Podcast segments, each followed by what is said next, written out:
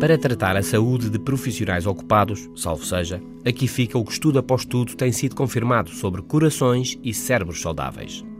As doenças do coração e do cérebro, especialmente em idades avançadas, estão entre as principais preocupações de saúde pública nos dias de hoje. Por isso, estar sempre sentado, cuidado. Sempre que possa, levante-se, anda um bocadinho. Todos temos que nos sentar aqui ou ali, mas não o dia todo. Não nos sentemos se podemos estar de pé.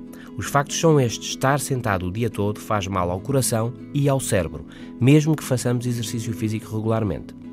Ter uma alimentação variada, com poucas gorduras e pouco açúcar, faz bem ao coração e ao cérebro, assim como ver menos de 3 horas de televisão por dia.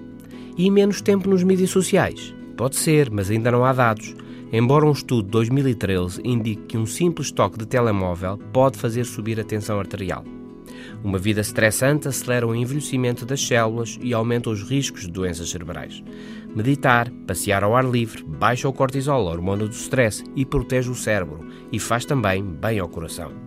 O álcool, coquetéis ou bebidas brancas diariamente faz mal à saúde. Beber vinho às refeições moderadamente parece, no entanto, que tem benefícios para o coração.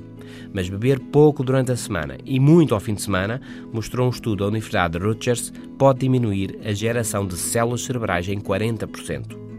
Ouvir música faz bem ao coração. E ler novas coisas, e interessarmos por novos assuntos, faz bem ao cérebro. Cérebro e coração. Razão e emoção. Cuidemos bem deles. Até amanhã.